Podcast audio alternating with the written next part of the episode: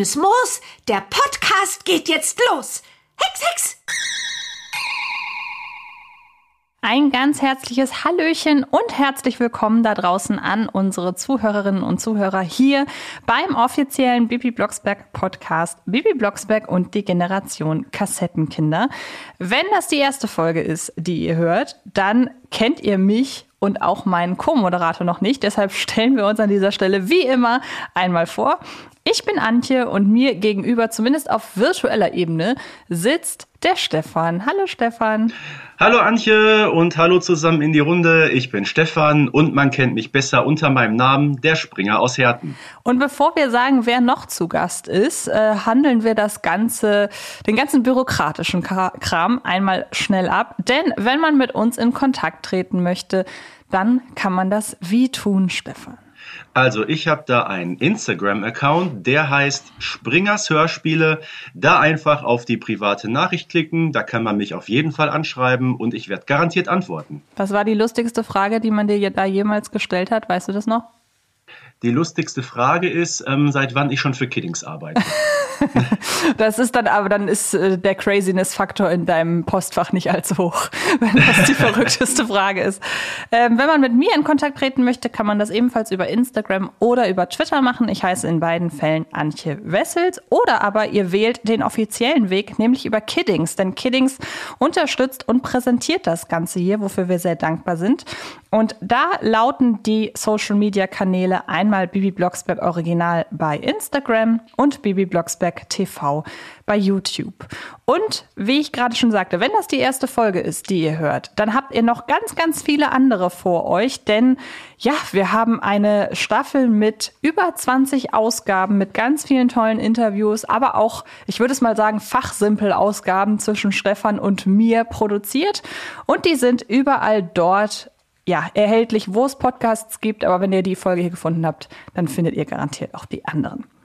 So, dann haben wir den ganzen Kram abgehakt und nun kommen wir endlich dazu, wer sich denn heute zu uns gesellt hat. Und das ist jemand, der bereits seit 2003 für Kiddings tätig ist. Und zwar Michael Schlimgen, der Regisseur. Hallo Michael, schön, dass du da bist. Hallo Antje, hallo Stefan. Hallo auch von meiner Seite. Und äh, einmal kurz zur Erklärung für die Leute da draußen. Äh, du bist seit 18 Jahren ungefähr bei Kiddings bereits und hast äh, ja 50 Bibi Blocksberg Folgen äh, inszeniert, wenn man das so sagen kann. Wir kommen gleich noch mal ein bisschen genauer zu deinem äh, Berufsbild und wie auch wie sich der von äh, Filmregisseuren beispielsweise unterscheidet. Ich hoffe zu sagen, du hast sie inszeniert, ist fachlich korrekt. Ja, würde ich auch so sagen. Okay, sehr schön. Und du hast auch zahlreiche Kurzhörspiele gemacht, hast wenn die Folgen äh, beaufsichtigt, was ich persönlich sehr spannend finde, weil das auch eine Hörspielreihe ist, die ich sehr äh, mag. Und ich glaube, dann haben wir dich ausreichend vorgestellt. Wenn du noch etwas äh, ergänzen möchtest, was die Hörerinnen und Hörer da draußen unbedingt über dich wissen sollen, dann hast du jetzt die Gelegenheit. Ach, ich denke, das wird sich im Laufe des Gesprächs ergeben. Da kommen wir auf das eine oder andere zu sprechen. Das ist der Plan, genau. Ja. Dann fangen wir doch am besten mal so an, wie Stefan und ich normalerweise die Ausgaben beginnen, bei denen wir alleine sind, denn da fragen wir uns immer gegenseitig, was denn die letzte Bibi Blocksberg-Folge war, die wir gehört haben. Und nun äh, darfst du dir überlegen, ob wir, ob du auch diese Frage beantworten möchtest oder ob du das ein bisschen allgemeiner halten magst, nämlich was du als letztes gehört hast. Denn wir können uns vorstellen, als Regisseur von Bibi Blocksberg hört man vielleicht nicht auch noch Tag und Nacht die eigenen Hörspiele. Ja, das ist äh, tatsächlich so. Aber ähm, ich habe zuletzt äh, wirklich eine alte Bibi Blocksberg-Folge gehört. Und zwar ähm, war das äh, Bibi Blocksberg auf der Märcheninsel. Ah, sehr schöne Geschichte. Ähm, ich habe gerade schon gefragt wegen dem Begriff inszenieren. Ähm, viele Leute, die den Begriff Regisseur hören, die denken ja erstmal an jemanden, der an einem Filmset steht und da halt für Ordnung sorgt. Aber wir gehen oder wir reden ja hier mit einem Hörspielregisseur. Also inwiefern, wie würdest du oder sagen wir mal so, erklär doch uns Ahnungslosen einmal, wo da die Parallelen, äh, aber auch die Überschneidungen sind in diesem Bereich. Ja, also ich kann das natürlich nur aus äh, meiner Sicht äh, machen, denn ich bin ja kein Filmregisseur und habe da noch nie so am Set gestanden und das weder selber gemacht noch beobachtet. Aber ähm, man hat so seine Vorstellungen natürlich von einem Filmset. Klar, man hat ja alle, jeder hat da mal was gesehen. Aber ähm, es ist schon ein bisschen mehr als, du hast eben gesagt, so für Ordnung sorgen oder so. Es ist schon noch ein bisschen anders. Und es geht ja auch nicht nur um den eigentlichen Aufnahmetag, also wenn ich ins Studio komme und mit den Schauspielern arbeite, das ist das eine, das stellt man sich natürlich vor, das ist auch so ein bisschen der Dreh- und Angelpunkt bei der ganzen Produktion. Aber es geht ja schon viel früher los. Das Ganze wird ja vorbereitet. Ich muss mir einen Plan machen. Ich muss das Manuskript sehr gut kennen. Und ähm, aber wenn es nur um den Tag geht, um den eigentlichen Aufnahmetag, erstmal mit den Schauspielern, ähm, ja, da, die, die Schauspieler sind so bestellt, dass sie, sagen wir mal, zu Nicht-Pandemie-Zeiten haben wir das so gemacht, dass immer alle Schauspieler, die in einer Szene dabei sind, auch im Studio zusammenkommen. Also wir machen es nicht so wie bei vielen anderen Hörspielproduktionen oder wie es auch in der Synchronbranche gang und gäbe ist, dass die Schauspieler einzeln aufgenommen werden und dann hinterher alles zusammengesetzt werden, sondern wir möchten, dass die zusammen spielen. Das ist einfach viel schöner. Und dann äh, sind die halt alle im Studio, ich komme dazu und dann machen wir so eine Art Leseprobe. Und das hat den Zweck, äh, dass wir alle danach eben auf dem gleichen Stand sind und dass man da den Text dann auch zum ersten Mal wirklich laut gelesen oder laut gespielt hört. Es ist aber, glaube ich, gar nicht mehr Usus heutzutage, dass sich die Leute gerade bei also nicht nur bei Hörspielen, sondern ja vor allem dann auch bei Filmen, bei Synchro-Arbeiten, fasse ich es jetzt mal zusammen, ähm, dass die alle im gleichen Studio stehen. Ne? Also das ist schon ein Luxus, den man sich heutzutage leisten muss, oder? Allerdings, ja. Das ist, ähm, ich weiß nicht, habe keinen Überblick über die Kosten, aber ich kann mir vorstellen, dass es schon die teurere Variante ist. Aber das zahlt sich auch aus. Das ist eine ganz andere Qualität, die da hinten rauskommt. Denn äh, wenn man dann zuguckt und zuhört äh, den Leuten, den Schauspielern, wie sie im Studio sind, miteinander spielen, ähm, dann merkt man sofort, das kriegt man nur so. Ich glaube auch, das ist gar nicht zu vergleichen äh, mit dem Synchrongeschäft fürs Film, für den Film, wo man ja, sage ich mal, den Film vor sich sieht und dann, sage ich mal, seine persönliche Rolle synchronisiert. Das habe ich ja beim Hörspiel gar nicht, ne? Und äh, da stelle ich mir das wie so eine Art Kammerspiel vor, wo wirklich mehrere Leute in diesem kleinen Raum sind und versuchen, diese Szene, die eingesprochen wird, auch realistisch darzustellen. Genau, ja, wir fangen ja praktisch bei Null an. Ne? Wir, wir erfinden ja diese, die Szene. Also wir stellen die ja zum ersten Mal her. Da ist ja nichts, äh, worauf wir zurückgreifen können. Wir haben unser Manuskript und dann wird das gelesen und dann spielen die miteinander und dann wird auch schon ganz viel entdeckt also sie hören sich ja dann gegenseitig zu und wissen dann auch schon bei der Aufnahme, was auf sie zukommt und wie man dann reagiert und vor allen Dingen auch, wann man reagiert. Wir wissen ja, wie wichtig das Timing ist bei den Aufnahmen. Ähm, bei einer Pointe zum Beispiel ähm, ist es ganz wichtig, wann reagiert wird. Und wenn das auch nur einen kleinen Moment zu lange hängt, also einer auf den anderen warten muss, dann ist der Witz sozusagen verpufft. Dann müssen wir das normal machen. Und deshalb lohnt sich diese Leseprobe schon, ähm, da dann alle wissen oder schon so eine Ahnung haben, wie es laufen wird. Aber ich stelle mir das unglaublich schwierig vor, wenn man wirklich mit den Leuten alleine dann im Studio ist, dann muss man ja so Pausen und so Reaktionszeiten, die muss man ja dann in der Postproduktion zurechtschneiden und so. So würde ich mir das jetzt vorstellen, oder? Wenn man nach und nach jede Stimme einzeln aufnimmt. Ja, wenn man es einzeln machen würde, müsste man das alles, ähm, die Pausen setzen hm. hinterher. Und man müsste vor allen Dingen auch ähm, im normalen Gespräch wartet man ja nicht immer höflicherweise auf, aufeinander. Manchmal geht es ja hoch her, alle sprechen durcheinander oder man überlappt. Und das müsste man alles hinterher technisch herstellen. Und zwei Sätze, die zeitlich, die sozusagen an verschiedenen Tagen aufgenommen wurden, die hinterher so zusammenzuschneiden und übereinander zu legen, ähm, damit der Eindruck entsteht, äh, das wäre im selben Moment passiert, das kann funktionieren, muss aber nicht immer funktionieren. Mhm. Also die Schauspieler haben natürlich eine gewisse Erfahrung, die wissen natürlich genau, wie, die kennen sich ja auch, die kennen die Kollegen, haben das jahrelang gemacht. Also wir machen das hin und wieder auch, wenn, ähm, ja, jetzt vor allen Dingen in diesen Zeiten können wir leider nicht alle Schauspieler zusammen ins Studio äh, mit reinnehmen. Wir müssen da halt auch die Bedingungen beachten, die da gestellt werden. Das müssen wir dann auch vieles hintereinander aufnehmen. Aber da die sich alle sehr gut kennen, funktioniert das relativ gut. Also ich weiß nicht, wie das bei dir ist, Stefan, aber ich habe tatsächlich so ein bisschen das Gefühl, dass man es auch raushört, wenn es zumindest wenn es ja. schlecht gemacht mhm. ist, ne? Also dass man da die äh, merkt, ist die Reaktion wirklich direkt aufeinander oder wurde die Reaktion quasi im Nachhinein eingefügt? Ähm, ich würde es nicht unbedingt schlecht gemacht nennen. Ähm, das liegt, glaube ich, in der Natur der Sache, wenn man an unterschiedlichen Tagen ähm, Szenen aufnimmt und die miteinander zusammenschneidet. Da fehlt, äh, glaube ich, so ein bisschen klar diese Spontanität, die wir mhm. gerade erwähnt haben. Und dadurch, dass man ja im Gegensatz zu Filmsynchronisation kein visuelles Vorbild hat, an dem man sich orientieren kann, ähm, ist, glaube ich, dieses Zusammenspiel noch von viel größerer Bedeutung. Ich meine, klar, gerade in den älteren Folgen, ähm, ich habe vor ein paar Tagen noch mal einige gehört, da merkt man schon, oh, dieser Dialog, der ist aber garantiert nicht an einem Stück aufgenommen worden, weil die Reaktion, die wäre so wahrscheinlich ein bisschen anders. Ne? Meine, so eine Stimme, die hat ja auch entsprechend Höhen und Tiefen, wenn man spontan auf etwas reagiert. Und ich glaube, wenn man sagt, äh, sprich mal diesen Satz bitte so und so ein, dann spreche ich den anders ein, als wenn ich vorher deine Reaktion darauf höre. Ne? Ja, also wir machen das jetzt auch, ähm, wenn wir das Ganze hintereinander aufnehmen und die, die Schauspieler an verschiedenen Tagen oder zumindest ähm, zu verschiedenen Uhrzeiten ins Studio kommen, ähm, dann machen wir das von der Technik her so, dass Carsten und Brigitte, unsere Leute von der Technik, Toningenieur und Cutterin, ähm, das, was wir vorher aufgenommen haben, schon so aufbereiten, dass wir das denjenigen, die danach kommen, über Kopfhörer einspielen. Ja. Und die haben die Kollegen dann auf dem Ohr und äh, können darauf reagieren. Mhm. Aber das geht natürlich selbstverständlich nur in eine Richtung, ne? weil den ersten haben wir ja schon aufgenommen und nur die anderen, die als nächste kommen, können darauf reagieren. Aber so hat man zumindest schon mal ähm, ein bisschen was gewonnen.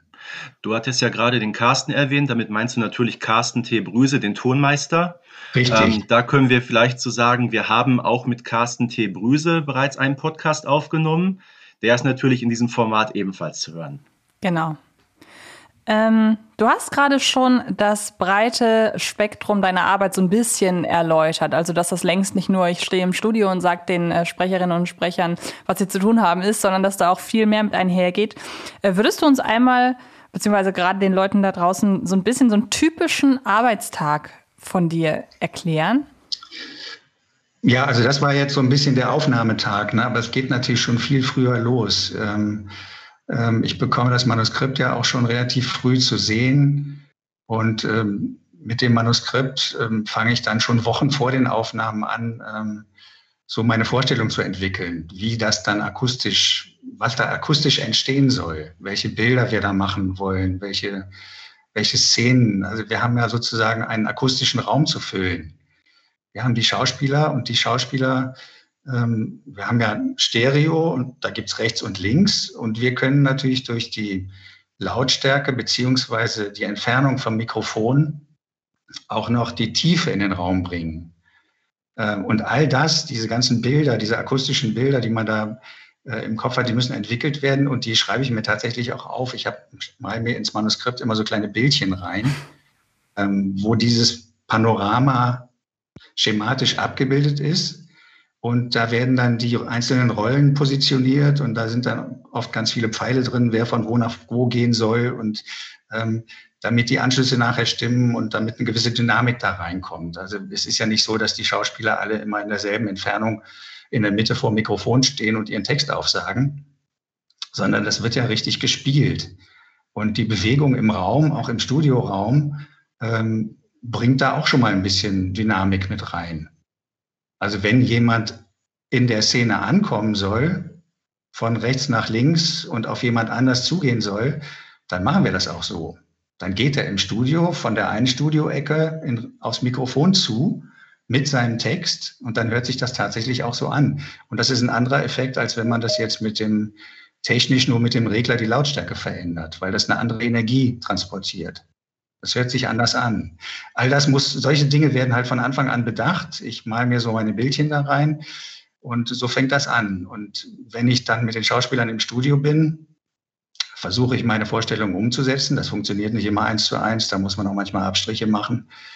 Oder andere haben auch Ideen und äh, die sind auch manchmal besser als meine. Die muss man dann auch zulassen. Wäre ja blöd, wenn man das nicht machen würde. Und ähm, ja, und wenn man die Aufnahmen dann alle gemacht hat, wenn die aufgenommen wird, dann ist das Spiel, Hörspiel ja auch noch nicht fertig. Dann wird das Ganze ja erstmal geschnitten von unserer Cutterin Brigitte. Und dann wird ähm, heute in der Software, die wir da haben, da sind ja ganz viele Spuren übereinander, die wir benutzen können. Da werden einerseits die Dialoge reingestellt, quasi in diese Spuren, werden die platziert. Und alle anderen Zutaten müssen wir dann auch dazu nehmen. Das sind Atmosphären, also je nachdem, ob das draußen zum Beispiel in einem Park spielt, dann müssen wir da eine Parkatmosphäre machen oder im Wald oder wenn das wenn wir in einem Boot auf dem See unterwegs sind, dann müssen wir auch das machen. Das muss alles äh, mit rein. Und das wird fertiggestellt erstmal, platziert und dann wird das Ganze noch gemischt. da haben wir nochmal einen extra Termin für. Und all diese Zutaten, die wir dann gesammelt haben, die werden dann in die richtigen Verhältnisse, akustischen Verhältnisse gestellt, von der Lautstärke her. Dann kommen Effekte da drauf. Also wir wollen das ja auch äh, liebevoll behandeln, das Ganze. Das klingt tatsächlich so, ähm, um da kurz reinzugrätschen, bevor du äh, gleich deine Frage loswerden darfst, Stefan. Es klingt tatsächlich so, als wärst du die längste Zeit mit dem Projekt tatsächlich äh, beschäftigt. Damit meine ich, dass andere Leute, beispielsweise die Cutterin oder auch die Tontechniker, der Toningenieur und so weiter, dass die viel mehr nur ihren eigenen Bereich irgendwie haben und du verfolgst wirklich den kompletten Prozess. Kann man das so sagen? Ja, genau. Also ich muss praktisch während der gesamten Produktion den Überblick über diesen ganzen kreativen Prozess behalten und immer gucken, äh, läuft das in die richtige Richtung, passt das alles zusammen. Ähm, ich muss sozusagen das Pferd von hinten aufzäumen. Ich muss immer so dieses, äh, mein Wunschergebnis im Kopf haben. Wo will ich eigentlich hin? Oder wo wollen wir hin? Und äh, wenn ich meine, dass da irgendwas nicht passt, äh, dass wir da plötzlich eine falsche Richtung einschlagen an irgendeiner Stelle, dann äh, muss ich da meine Meinung äußern und das korrigieren. Ja, jetzt haben wir ja gerade schon sehr ausführlich über die Produktionsabläufe gesprochen. Ich würde ganz gerne noch mal einen Schlenker zurück machen ähm, zu deinem persönlichen Werdegang. Wir haben es ja eingangs erwähnt, du bist bereits seit 2003 Regisseur bei Kiddings. Ähm, du bist damals in die Fußstapfen des leider viel zu früh verstorbenen Uli Herzog getreten, was ja mit Sicherheit eine besonders große Herausforderung auch war. Da würde mich interessieren, was schätzt du vor allem an der Arbeit von Uli Herzog und wie sehr hat ähm, die Arbeit von Uli Herzog dich auch in deinem Schaffen beeinflusst? Ähm, ja, als ich damals ähm, zu Kiddings kam, also die ersten Kontakte entstanden, also Uli hat mich damals angesprochen dass, ähm, und mich gefragt, ob ich mir vorstellen könnte, damit einzusteigen. Und ähm, er hatte da wohl schon im Sinn, ähm, sozusagen Nachwuchs äh, ranzuziehen zu Kiddings und ähm, Schritt für Schritt da die Hörspielserien, ähm, die damit einsteigen könnten als, als Regisseure und hatte mich angesprochen. Und da wollten wir so einen ganz langsamen Prozess draus machen, so einen Übergangsprozess, dass ich dann irgendwann mal eine Serie übernehme als Regisseur und das hatte dann ja ein jähes Ende erstmal, als äh, Uli so plötzlich verstarb. Ähm, da war das erstmal alles so ein bisschen über den Haufen geworfen. Dann hat seine Frau Jutta Buschnagen das übernommen. Und äh, wir sind aber am Ball geblieben. Und äh, ich bin dann später dann tatsächlich ja eingestiegen. Und insofern habe ich jetzt Uli nicht so lange begleiten können, ähm, so ihm da über die Schulter gucken können, wie ich das eigentlich gewollt hätte. Ähm, das hat es gar nicht so oft gegeben. Ich habe so zwei, drei Produktionen, glaube ich, mit ihm begleitet und habe ihm da bei der Arbeit zugesehen. Und das sind natürlich, äh, man merkt, äh, das war wunderbar, mit welchem Elan und welcher Energie und welcher Werf er da unterwegs war und das inszeniert hat. Also er war wirklich ein Vollblutregisseur. Und ähm, da wusste man gleich, also ich wusste da gleich, dass ich da in große Fußstapfen trete und habe auch gleichzeitig ähm, gemerkt, dass die Arbeit, ähm, wie sie hier sozusagen im kommerziellen Hörspiel äh, gemacht wird, etwas anders läuft, als ich sie von früher gewohnt habe. Ich habe äh, gewohnt war, ich habe beim Westdeutschen Rundfunk angefangen, das Ganze zu lernen. Ich äh, stamme eigentlich aus Köln und bin dann erst später nach Berlin gekommen und habe beim Westdeutschen Rundfunk Hörspiel gelernt, habe da Regieassistenzen gemacht und dann auch äh, Regie.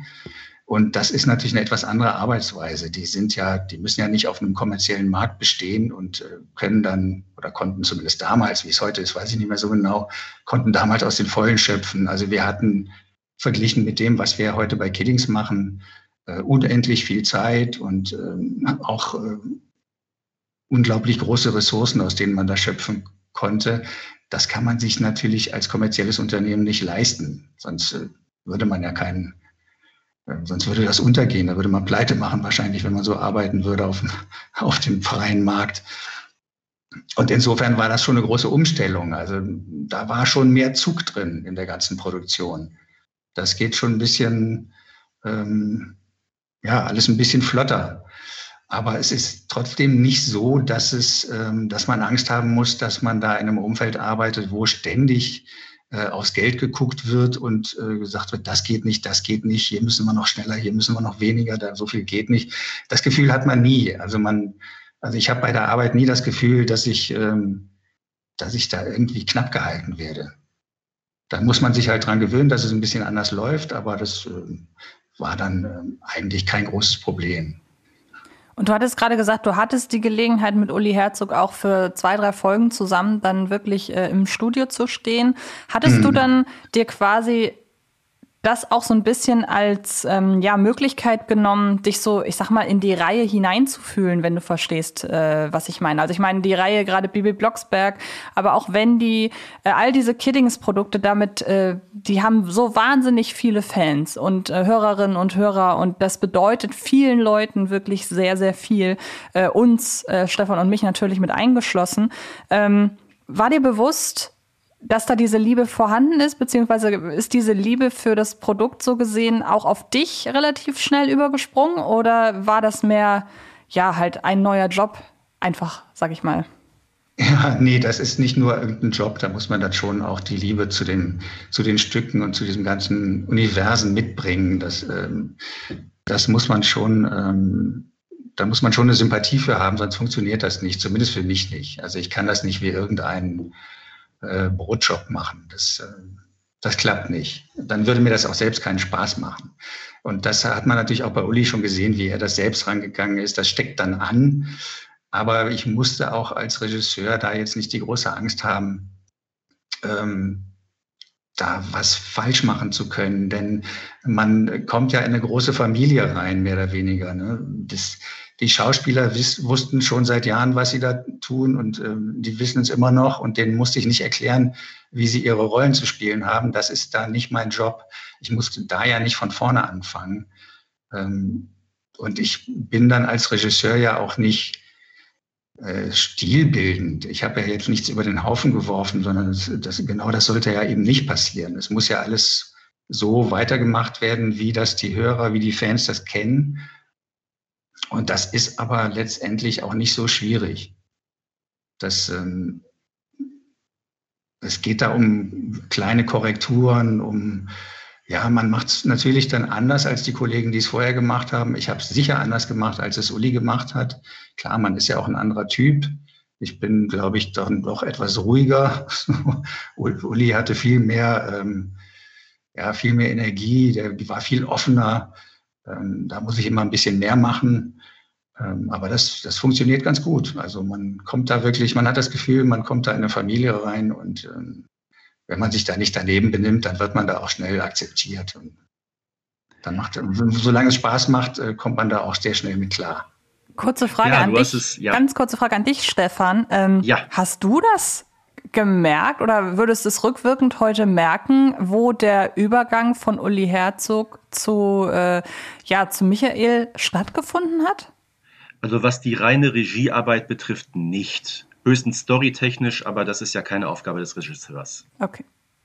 Reden wir wahrscheinlich dann mit dem Autor drüber, nehme ich an. Ich glaube, Michael wollte noch was ergänzen. Ja. Ja, ich wollte nur sagen, also ich bin ja jetzt nicht direkt von, ich bin ja, bin ja nicht direkt auf Uli Herzog gefolgt, sondern das hat ja dann seine Frau Jutta Buschenhagen erstmal mhm. übernommen, die Regie. Mhm. Und ich bin bei Kiddings ja auch nicht gleich mit Bibi Blocksberg eingestiegen. Das war erst 2007. Ähm, denn vorher habe ich, äh, wenn, bin ich bei Wendy äh, mhm. eingestiegen. Wendy habe ich viel früher gemacht. Das war dann 2003 oder 2004, glaube ich. Da hast du nicht Uli Herzog dann beerbt, ne? sondern da bist du halt einfach reingerutscht, nehme ich an. Bei, bei Wendy. Bei jetzt, Wendy, oder? genau.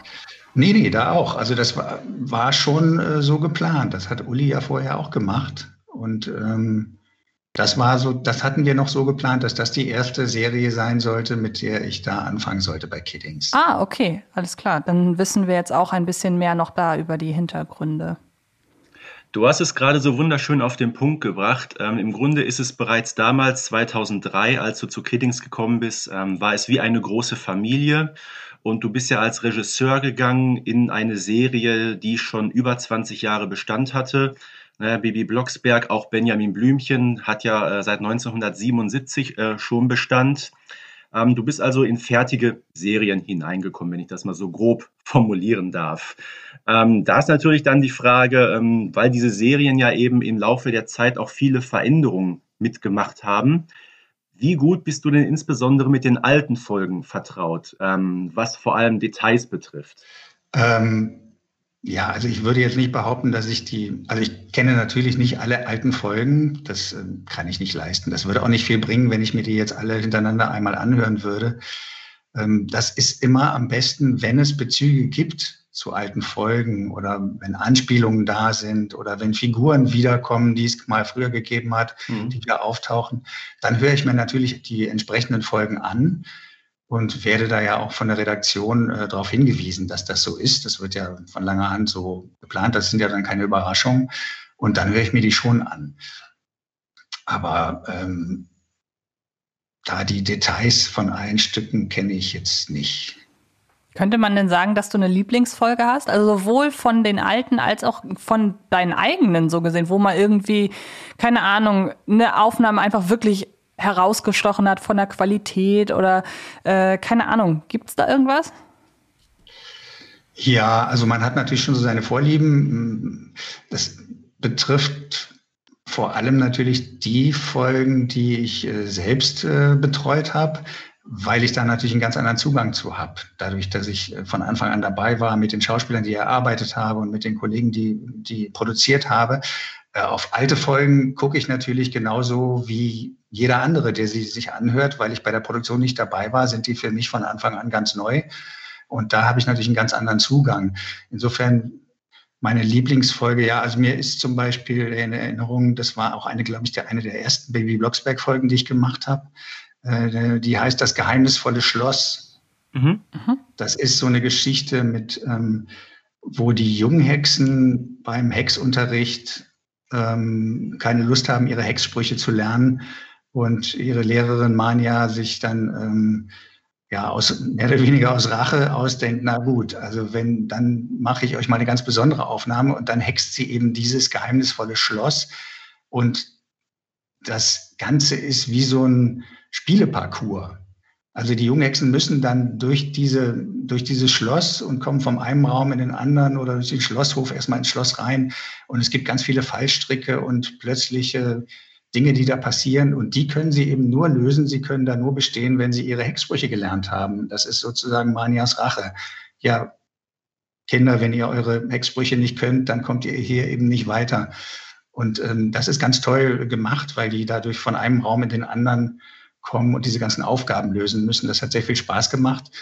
Und man merkt dann auch, ähm, uns macht es dann auch bei der Produktion umso mehr Spaß, je besser das Stück geschrieben ist und das wiederum ähm, davon profitieren die Schauspieler, die mehr Lust am Spielen haben. Gute Texte macht einfach, machen mehr Lust am Spielen und dann wird das Stück auch schöner. Also das ist, hängt schon am Autor, da geht es schon mal los. Und wenn der ein interessantes, tolles Stück schreibt, äh, dann kann man auch sicher sein, dass das noch mal besser in der Produktion ist weil alle viel mehr Lust darauf haben, das zu machen. Und das war eben so ein Stück, wo alles gestimmt hat und wo wir sehr viel Spaß hatten, auch bei den Aufnahmen. Du hattest gerade gesagt, das war eine der ersten Folgen, die du gemacht hast. Was war die allererste Folge für Bibi Blocksberg? Ähm, das war irgendwas mit Marita, mit ihrer Freundin Marita. Ich komme jetzt nicht auf den. Maritas Geheimnis? Ja, genau, genau. Maritas Geheimnis. Genau, da war sie, glaube ich, Mit Sinumara. Bibi, hat, Bibi war eifersüchtig, glaube ich, weil Marita mhm, genau. irgendwelche Briefchen las oder so. So genau weiß ich es nicht mehr. Genau, das war die erste Folge, die ich in Eigenregie sozusagen gemacht habe. Und nun haben wir ganz viel über Kiddings gesprochen, ähm, haben eben gerade schon so ein bisschen ausgelotet von, dass es quasi von Wendy bis äh, Bibi und Tina, äh, bis äh, Bibi Blocksberg reicht. Ähm, woher könnte man denn deine Arbeit noch abseits des Kiddings-Universums kennen? Ähm, naja, mein, quasi mein zweites Standbein ist ähm, die Synchronbranche. Also ich arbeite auch noch als ähm, Dialogbuchautor für in, in der Filmsynchronisation. Ähm, das ist natürlich was vollkommen anderes. Also ich arbeite da allerdings nicht als Regisseur. Ich arbeite da nur als Autor. Schreibe nur die Dialogbücher, die Synchronbücher. Und das ist für mich dann ein Schreibtischjob. Das ist natürlich was ganz anderes, als rauszugehen ins Studio und mit Menschen zu arbeiten. Da bin ich dann alleine am Schreibtisch und das ist äh, eine vollkommen, vollkommen andere Art von Job, die aber ähm, ja, eine ganz gute Abwechslung für mich ist. Die mache ich auch sehr gerne und äh, da könnte mein Name hin und wieder mal auftauchen. Aber das ist eine perfekte äh, Überleitung, wobei ich ähm, nicht, ganz, nicht ganz weiß, ob du die Frage ähm, so 100 Prozent beantworten kannst, weil du ja gesagt hast, du schreibst äh, Dialogbücher für diese Synchronarbeiten.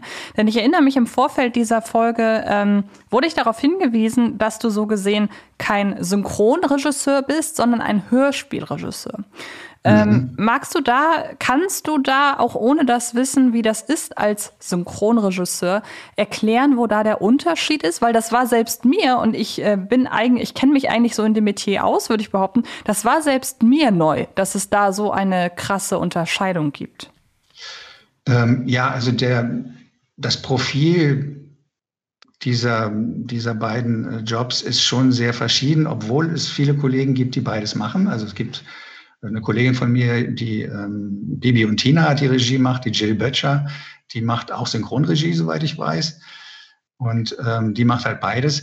Für mich, ähm, ich komme halt eher von der anderen Seite. Ich war halt zuerst beim Hörspiel und habe die Hörspielregie kennengelernt. Und das ist, der Unterschied ist natürlich, dass man wirklich bei Null anfängt. Also man, man macht das Originalstück beim Hörspiel. Also wir machen, wir produzieren ein Originalstück und wir können von Anfang an haben wir ähm, Möglichkeiten, die man beim Synchron, bei der Synchronregie dann nicht mehr hat.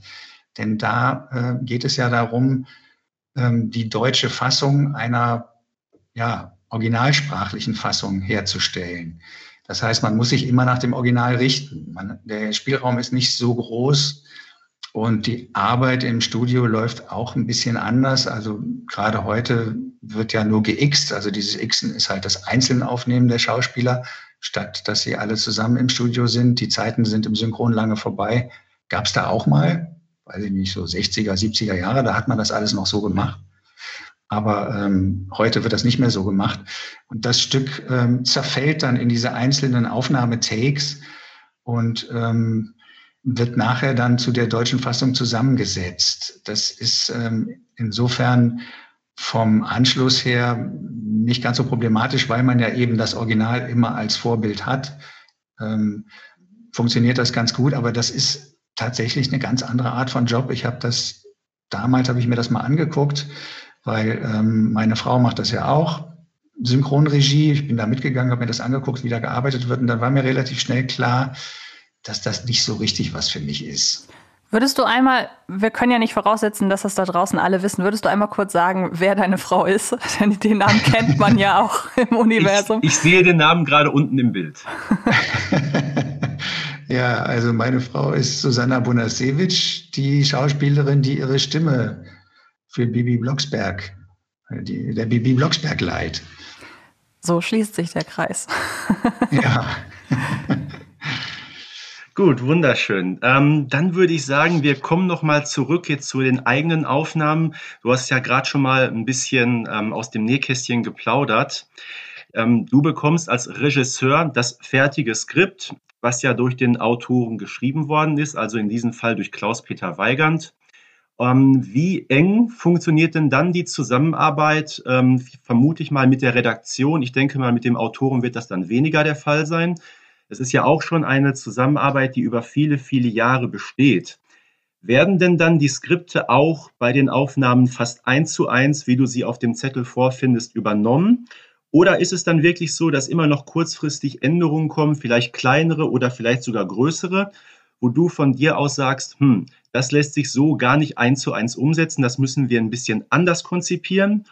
Und gibt es vielleicht sogar äh, manchmal Ideen von den Sprecherinnen und Sprechern, die man neu in diese Aufnahme reinbringt?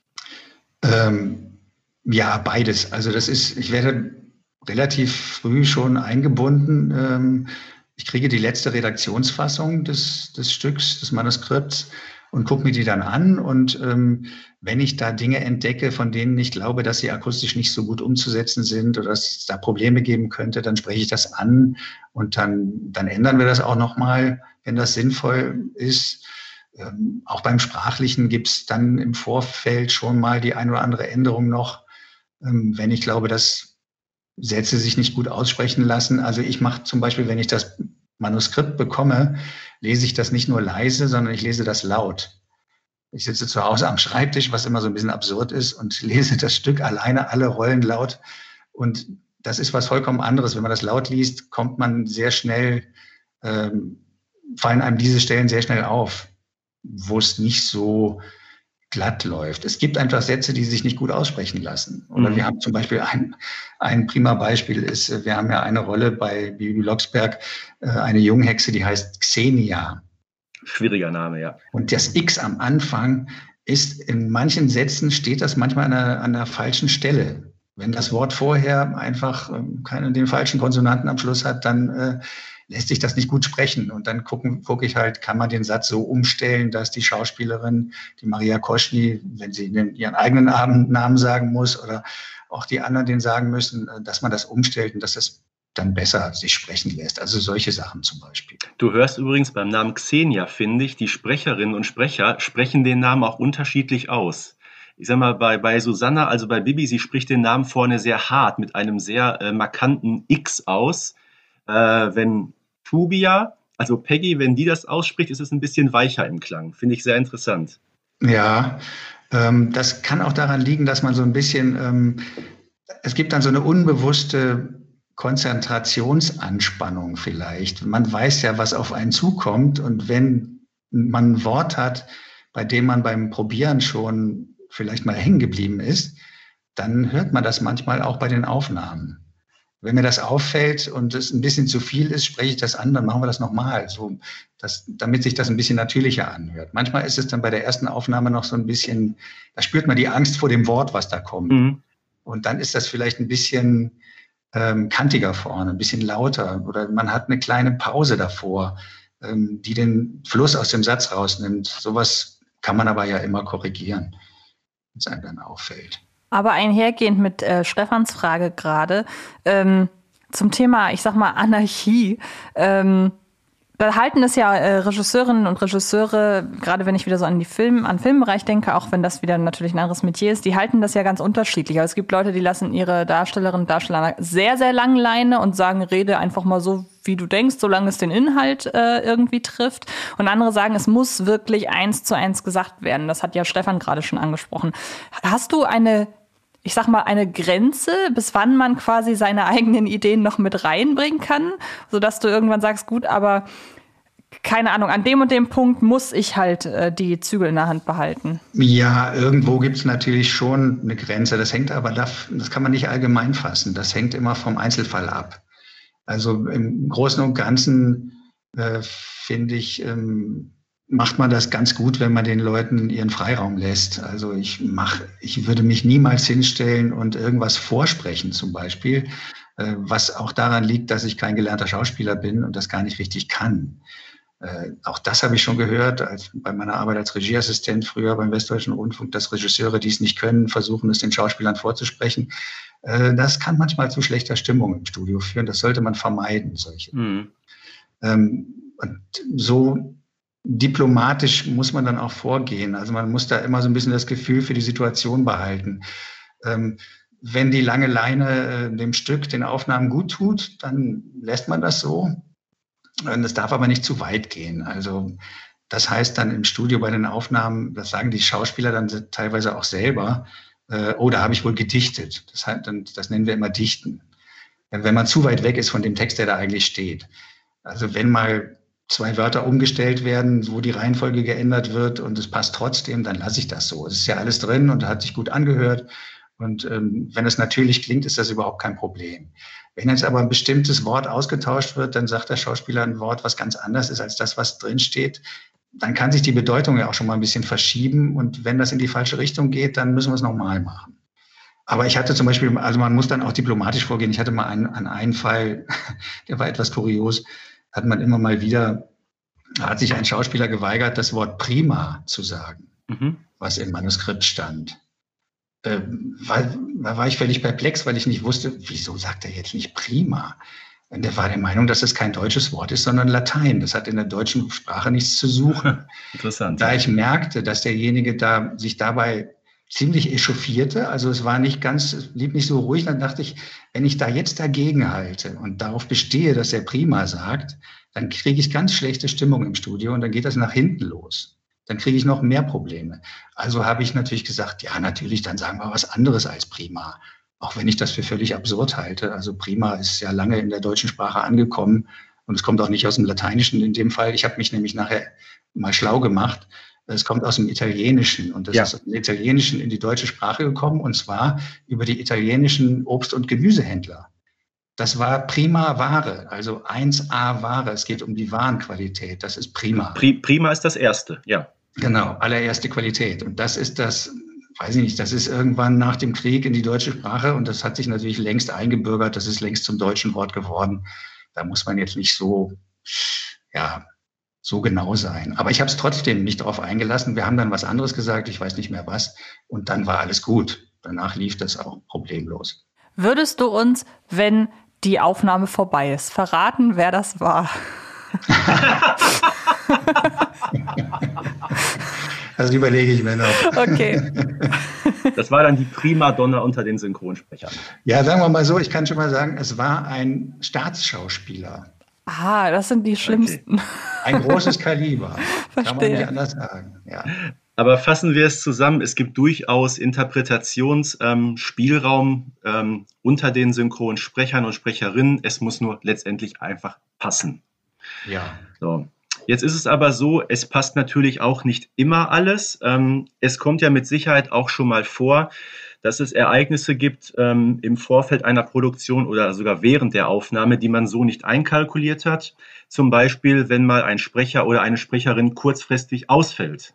Wie geht man denn dann mit so einer äh, Situation überhaupt um? Weil ich könnte mir durchaus vorstellen, durch den engen Produktionsplan und auch die Sprecherinnen und Sprecher, die haben ja nicht ewig Zeit, um neu ans Set zu kommen, dass man da schon mal vor ein kleines Problem kommt. Und wie wird das dann gelöst? Ähm, ja, das kommt drauf an. Also in den meisten Fällen, also bei unseren Stammsprechern, die die Hauptrollen sprechen, ähm, die wollen wir ja haben. Da müssen wir dann schon in dem Sinne darauf reagieren, dass wir dann einfach einen neuen Termin für denjenigen oder diejenige finden. Und das wird dann äh, hinterher zusammengemischt. Also wir machen das dann so, wie ich vorhin schon mal angedeutet habe, jetzt unter Pandemiebedingungen. Das machen wir dann im Einzelfall auch, haben wir auch früher schon gemacht dass jemand nachher aufgenommen, noch nachträglich aufgenommen wird. Wenn der bei den Aufnahmen nicht dabei sein kann, dann können wir dann ein paar Wochen später oder weiß ich nicht, je nachdem, äh, wie der Zeitrahmen ist, ein paar Tage später, vielleicht, wenn er dann kann, äh, kriegt er nochmal einen neuen Studiotermin, dann kommen wir nochmal zusammen und dann spielen wir das, was die Kollegen vorher gespielt haben, spielen wir dann auch ein und dann kann derjenige oder diejenige darauf reagieren und dann und es ist ja auch mit Sicherheit was anderes, ob es jetzt, sage ich mal, eine feste Rolle betrifft ähm, oder, sage ich mal, eine neue Nebenrolle. Ich glaube schon, wenn mal eine, ein Nebenrollensprecher ausfällt, könnte ich mir durchaus vorstellen, dass eben ein anderer Sprecher, der gerade zufällig vor Ort ist, dieses übernimmt. Ist das so schon mal vorgekommen? Ja, das passiert, aber das zufällig vor Ort haben wir halt nicht. Ähm das äh, lässt sich aber trotzdem immer machen. Meistens sind die Leute ja dann doch, es gibt einen kleinen, kurzen Vorlauf, wenn jemand krank wird zum Beispiel, dann können wir auch noch umbesetzen. Wir finden dann vielleicht schon noch jemand, der kurzfristig Zeit hat und dann ins Studio kommt und das übernimmt. Bei einer Nebenrolle, bei einer Episodenrolle äh, wechseln wir dann auch schon mal aus. wir tun alles, dass wir denjenigen, die, ähm, den, die uns zugesagt haben, dass sie kommen wollen, dass wir die dann auch im Studio haben. Aber wenn es dann nicht geht, dann wird auch schon mal umbesetzt, klar. Äh, wie weit im Voraus äh, erfährst du denn, ähm, mit wem du wann zusammenarbeitest? Ähm, und hast du eventuell sogar selber Einfluss darauf? Ich meine, das, also wie gesagt, ich kenne es wie, gesagt immer nur vom Film, dass ja ein Caster oder eine Casterin, äh, Casting-Agentin irgendwie dafür zuständig ist. Äh, aber hast du da vielleicht als Regisseur auch ein gewisses Mitspracherecht, wenn es halt eben, ich meine klar, bei den regulären Rollen, die sind besetzt, aber wenn es zum Beispiel um eine Nebenrolle geht, dass du dann sagst, so durch meine Arbeit mit den und den Leuten kann ich mir den oder die ganz gut vorstellen. Ja, klar. Also das, ähm, da werde ich mit eingebunden. Das machen wir zusammen mit, äh, mit der Redaktion und ähm, mit ähm, unserem Produktionsleiter, mit Markus Klavitter, setzen wir uns zusammen und überlegen uns, ähm, wer käme dafür in Frage. Jeder macht seine Vorschläge. Da habe ich schon Einfluss drauf. Also da darf ich mir sozusagen meine Wunschleute mal ähm, vorschlagen. Und ähm, wenn das in Ordnung ist, wenn das passt, wenn alle glauben, dass das passt, dann äh, fragen wir da an. Das ist meistens so, ja, ich weiß nicht, das ist schon so ein gewisser Zeitraum, so frühestens, denke ich mal, drei Wochen vorher. Manchmal aber auch nur eine Woche vorher werden die Leute angefragt, ob sie Zeit haben und kommen. Und dann erfahre ich halt, ob die kommen. Das heißt, du hast quasi durch deine Erfahrung schon einen mittlerweile Überblick darüber, welche Sprecherinnen und Sprecher welche ich sag mal, sprachlichen Eigenheiten haben. Und könntest du jetzt sagen, so, wir haben da jetzt einen Bösewicht und ich weiß, er oder sie könnte diesen Bösewicht sehr, sehr böse sprechen. ja, ja klar, das ist, sind natürlich, das gehört zu den Überlegungen dazu, ähm, dass man ähm, ja so quasi schon mal das eine oder andere Klischee bedient. Also man hat dann so, wenn eine Rolle dann auch so so ein bisschen so als Karikatur gezeichnet ist im Stück, äh, wenn der Text das so vorgibt, dann ist es auch sinnvoll, jemanden zu finden, der das dann erfüllt, ne, der dann auch so rüberkommt. Es gibt ja so, man kennt dann die Kollegen, die das machen können. Und ähm, zuletzt hatten wir zum Beispiel ähm, eine Rolle bei, das war aber nicht bei Bibi Blocksberg, sondern bei Wendy. Da war jemand am Anfang, also ein erwachsener Mann, der ganz miesepetrig war und ähm, schlechte Laune hatte. Das hatte aber, das war, also war das nicht von Grund auf, sondern ähm, das hatte seine Gründe und am Schluss des Stücks ähm, kippt das Ganze dann und da merkt man, dass er doch ein gutes Herz hat. Und da braucht man halt jemanden, der nicht allzu sehr ein Klischee erfüllt, dem man dann auch beide Seiten abnimmt. Der sowohl diesen, das Miesepetrige dann überzeugend rüberbringt, als auch dann den geläuterten äh, Mann, äh, der dann doch sein gutes Herz wieder entdeckt. Äh, das muss dann eben beides passen. Und da macht man dann einen Vorschlag und äh, das war Michael Iwanek, den wir da, den habe ich vorgeschlagen und ähm, der ähm, Markus Klavita hat, war sofort damit einverstanden, hatte, glaube ich, auch an den gedacht. Also manchmal ist es so, dass, dass man sich sofort einig ist und ver versucht dann den Kollegen zu bekommen. Und äh, der hatte auch Zeit und dann waren wir ganz glücklich. Das hat auch super gepasst. Sehr schön. Jetzt habe ich noch mal meine Lieblingsfrage am heutigen Tag. Du bist ja jetzt seit mittlerweile, sag mal, fast 20 Jahren an Bord. Und da ähm, hat man die schönsten Erfahrungen natürlich mitgemacht und mitgenommen. Und vielleicht kannst du uns heute von deiner schönsten Erfahrung berichten in den 18 Jahren bei Kiddings, die dir im Gedächtnis geblieben ist. Ja, ähm, also eine besonders äh, schöne und interessante Geschichte hatten wir, da habe ich im Zeitmagazin, da gab es eine Rubrik, ich weiß gar nicht, ob es sie immer noch gibt, ähm, die heißt, äh, glaube ich, ich habe einen Traum oder ich träume oder so. Und dann sind dann immer Prominente und die dann ein paar Zeilen da zum Besten geben, wovon sie träumen. Ja, ich kenne die Rubrik noch, ja. Ja, und da las, ähm, da, da hatten sie Caroline Herfurth, bekannte, berühmte deutsche mhm. Filmschauspielerin. Die kennen wir ja alle, das Parfüm und ich weiß nicht, was sie, you Goethe und so, da hat sie ja überall mit. Und ganz wichtig, Piratenlilly. Ja, genau. Das war nämlich Piratenlilly. Und ähm, die hat in diesem Interview also gesagt, dass es, ähm, dass es ihr sehnlichster Wunsch ist, einmal die deutsche Stimme, also was heißt die deutsche Stimme, die Stimme von Bibi Blocksberg zu treffen. Und dann dachte ich, ja, das müssten wir doch möglich machen können, oder? Und äh, ich weiß nicht mehr genau, ob es damals dieses Stück schon gab oder ob das dahin, ich glaube, das gab es schon. Das war eigentlich Zufall, dass das dann passte. Und dann haben wir uns überlegt, wollen wir die nicht fragen, ob die mitspielt bei dem Stück, ob die diese Rolle übernimmt. Dann würde sie Susanna kennenlernen und sie könnte auch noch bei einem Hörspiel mitspielen. Und ähm, das passte dann auch alles. Und äh, klar, da wurde ihr, ich weiß nicht, was äh, ihr Honorar dann war, wahrscheinlich wurde ihr von Kiddings nicht ihr übliches, ihre übliche Filmgage gezahlt. Das war wahrscheinlich nicht möglich. Aber das hat sie gerne gemacht, die Agentur. Ihre Agentur war wohl auch damit einverstanden. Und das war wunderbar. Und dann kam sie an und sie war total aufgeregt, dass sie Susanna äh, getroffen hat. Also das Verhältnis kehrte sich da um. Und sie hat dann nachher auch noch ein Selfie mit ihr gemacht. Und ähm, sie hat das ganz toll gespielt. Also sie war mit also ganz großem Einsatz dabei und das war richtig toll, was sie da gemacht hat. Kann man ja hören. Das ist eine sehr, sehr, sehr schöne Geschichte und ich würde sagen, dann äh, schöner wird's nicht. ähm, deshalb nur noch mal ganz zum Schluss, bevor ich mich dann äh, von euch beiden verabschiede oder bevor wir uns von äh, dir verabschieden, würdest du jetzt tatsächlich sagen, du hast in deinem Bereich, in dem du dich jetzt spezialisiert hast, alles erreicht oder gibt es noch den einen oder anderen Punkt, wo du sagst, also wenn mir das noch gelingen würde, dann äh, kann ich mich irgendwann entspannt zur Ruhe setzen.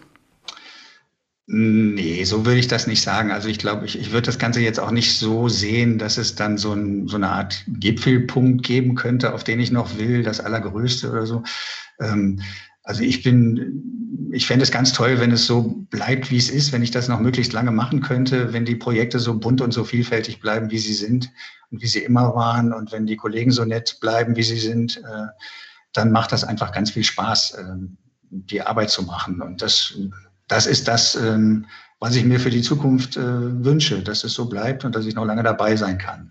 Dann würde ich sagen, wünschen wir dir das auf jeden Fall auch und bedanken uns ganz, ganz herzlich dafür, dass du uns heute so äh, lange Rede und Antwort gestanden hast. Ich fand, das war ein sehr, sehr spannender Einblick in äh, den Bereich von dem unser Eins ja so gesehen kaum was mitbekommt. Wir haben immer nur das fertige Produkt vor uns und hören das fertige Produkt. Und es ist wirklich immer wieder sehr spannend, mit den unterschiedlichen Leuten, die dafür zuständig sind, dass diese Produkte zustande kommen, zu sprechen. Ja, hat mir viel Spaß gemacht, dass ich dabei sein durfte. Auch von meiner Seite nochmal vielen Dank an dich, Michael, für die schönen Einblicke in deine Arbeit.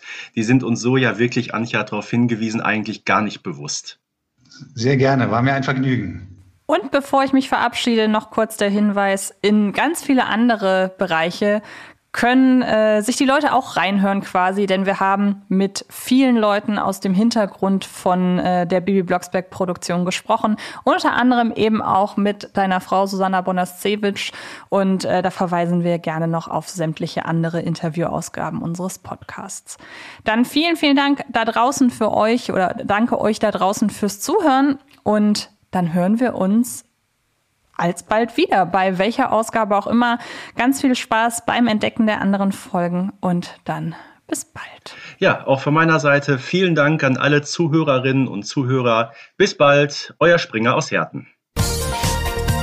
Baby Blocksberg und die Generation Kassettenkinder ist eine Produktion von Rocket Beans Entertainment und wird präsentiert von Kiddings.